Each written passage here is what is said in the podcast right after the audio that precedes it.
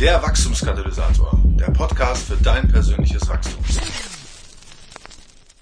Hallo, liebe Podcast-Freunde, zur mittlerweile neunten Episode des Wachstumskatalysators. Mein Name ist Marco Schmidt und ich bin immer noch Gründer und Pastor von 316, der Stadtkirche in Hannover. In der letzten Folge, der Episode 8, ging es um das Thema Zweierschaften als Wachstumsbeschleuniger. Und äh, ich hatte darauf hingewiesen, dass man in einer Zweierschaft sehr wohl einem Programm folgen und ähm, zum Beispiel ein Buch gemeinsam lesen kann. Ich hatte aber auch schon durchleuchten lassen, dass ich eher ein Fan von sogenannten Verbindlichkeitsfragen bin. Wir, also mein Zweierschaftspartner und ich, haben uns ein paar Fragen überlegt, die wir Woche für Woche miteinander durchgehen und die uns helfen, Rechenschaft voneinander abzulegen. Die Variante mit den Verbindlichkeitsfragen ziehe ich persönlich allein deshalb schon vor, weil damit eine gesonderte Vorbereitung auf das Zweierschaftstreffen, wie eben das Lesen eines Buches oder ähnliches, wegfällt.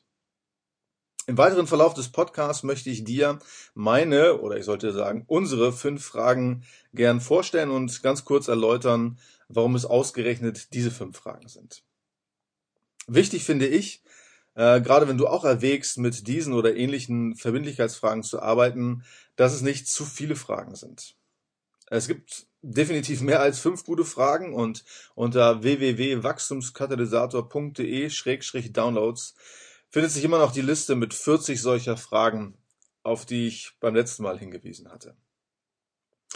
Aber um es einfach und übersichtlich zu machen, sollten es nicht zu viele Fragen sein. Ja, fünf Dinge oder fünf Fragen kann man sich meiner Meinung nach immer ganz gut merken. Alles, was man an einer Hand abzählen kann, ist eingängig oder gerade noch übersichtlich und von daher haben auch wir fünf solcher Verbindlichkeitsfragen für uns definiert und die möchte ich dir, wie gesagt, heute vorstellen in diesem Podcast. Hier zunächst mal die fünf Verbindlichkeitsfragen im Überblick, die wir uns wechselseitig Woche für Woche stellen. Bereit? Gut. Also hier die Fragen. Erstens. Hast du diese Woche etwas mit Gott erlebt? Zweitens. Wie ging es dir beim Bibellesen und was hast du gelernt? Drittens. Solltest du irgendeine Sünde bekennen? Viertens. In welchem Lebensbereich bist du herausgefordert, die Lebensweise Jesu zu kopieren? Und fünftens. Hast du diese Woche auf eine gesunde Lebensweise geachtet? Und wie gesagt, im Anschluss an diesen Austausch über diese fünf Fragen beten wir dann immer noch für eine bestimmte Zeit oder so lange, bis die eine Stunde um ist. Okay, was steckt hinter diesen Fragen und worauf zielen diese Fragen ab? Die erste Frage, hast du Gott diese Woche in deinem Leben erlebt, soll dabei helfen, Gott im eigenen Leben auf die Spur zu kommen. Ein Nachfolger Jesu, wir als Christen, wir haben einen Erfahrungsglauben. Wir leben in und aus einer Beziehung mit ihm. Und natürlich sind Erfahrungen nicht alles und ja, wir leben im Glauben und nicht im Schauen, ich weiß. Aber wenn ich Gott nicht zumindest dann und wann erlebe, dann stimmt irgendetwas nicht. Und insofern kann diese Frage oder die Antwort auf diese Frage ein Warnsignal für mich sein und sie schürt auch immer eine Sehnsucht nach persönlicher Erweckung. Diese Frage bewirkt aber auch, dass ich Gottes Wirken in meinem Leben feststellen kann. Es ist ja eine Tatsache, dass wir viel mehr Gebetserhörungen erleben, als wir denken. Das Problem ist, dass wir nur viel zu häufig über Gottes Eingreifen hinweggehen oder völlig gedankenlos diesbezüglich sind und gar nicht merken, wenn Gott in unserem Leben gewirkt hat oder er auf ein Gebet geantwortet hat. Die Frage, hast du Gott diese Woche in deinem Leben erlebt, schärft meine Aufmerksamkeit für das Wirken Gottes in meinem Alltag und bewirkt nicht selten eine ganz, ganz tiefe Dankbarkeit gegenüber Gott, wenn ich eben feststelle, dass Gott auf mein Gebet gehört hat. Ja, und selbst wenn ich selbst Gott gerade nicht so erlebe, höre ich doch mitunter von meinem Zweierschaftspartner, was er so mit Gott erlebt. Und das kann auch sehr aufbauend sein. Und deswegen ist das unsere erste Frage. Hast du Gott diese Woche in deinem Leben erlebt? Die zweite Frage, wie ging es dir beim Bibellesen und was hast du gelernt, zielt auf die Eigenverantwortung für das persönliche Wachstum. Das Bibellesen ist ja einer von zwei Faktoren der ultimativen Wachstumsform. Ja, die erkläre ich in Episode 2 und 3 hier in diesem Podcast. Und die Frage danach, wie es mir beim Bibellesen ging, soll mir einfach helfen, regelmäßig in der Bibel zu lesen. Und indem ich bestimmte Erkenntnisse mit meinem Zweierschaftspartner dann teile, reflektiere ich einige Bibelteile oder vielleicht auch einige Bibelverse nochmal. Und diese Übung, biblische Wahrheiten zusammenzufassen oder in Worte zu fassen, sollte, wie ich finde, keinesfalls unterschätzt werden. Das ist ein wesentlicher Teil für die Verinnerlichung göttlicher Wahrheiten und man beugt damit auch dem schnellen Vergessen oder dem oberflächlichen Lesen vor. Ja, allein das Wissen darum, dass ich meinem Zweierschaftspartner etwas berichten soll, hilft mir schon, die Bibel im Vorfeld viel zielgerichteter zu lesen. Und äh, nicht selten werde ich auch angesprochen oder berührt durch die Erkenntnisse oder Offenbarungen meines Zweierschaftspartners. Er entdeckt vielleicht ein allgemeines biblisches Prinzip und teilt es mir mit und plötzlich ähm, wird es ein göttlicher Verhaltenshinweis für eine meiner Herausforderungen. Die dritte Frage, solltest du irgendeine Sünde bekennen, führt in die Beichte.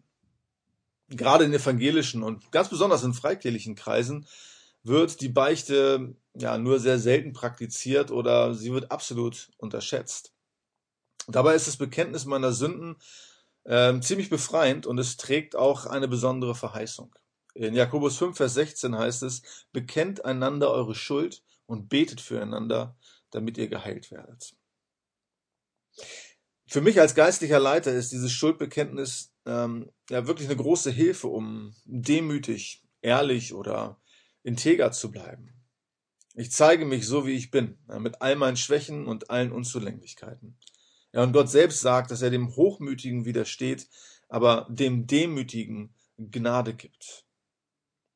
Und es geht bei dieser Frage darum, am Licht zu leben ja, und Licht in so manches Dunkel meiner Seele zu bringen.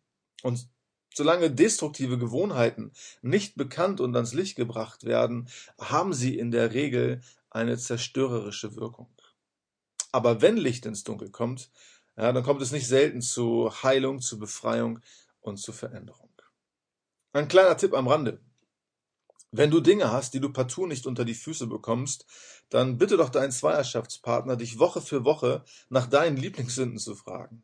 Mir hat das immer sehr dabei geholfen, mir bestimmte Dinge abzugewöhnen. Manchmal einfach nur deshalb, weil es mir peinlich war, Woche für Woche die gleichen Dinge zu bekennen.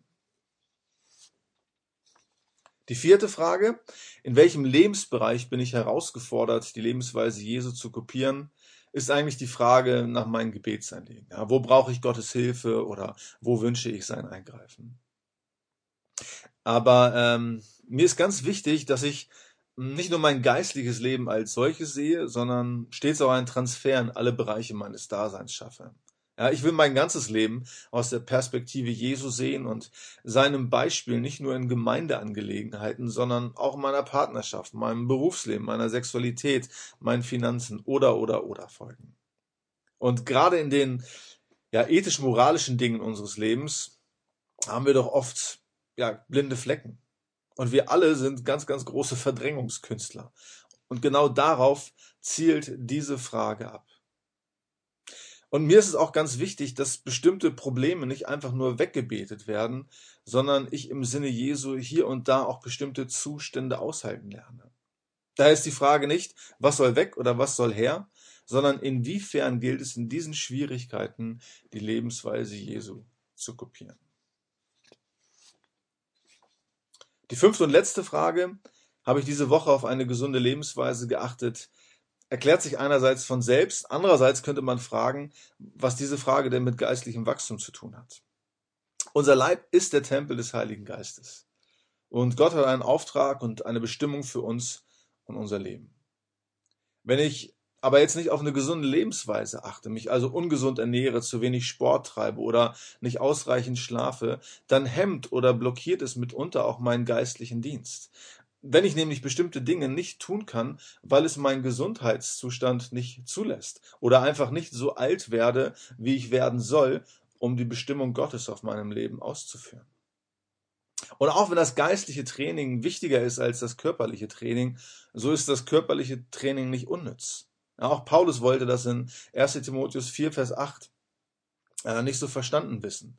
Er sagt an dieser Stelle lediglich, dass das geistliche Training wichtiger ist als das körperliche Training, aber nicht, dass das körperliche Training total unnütz ist.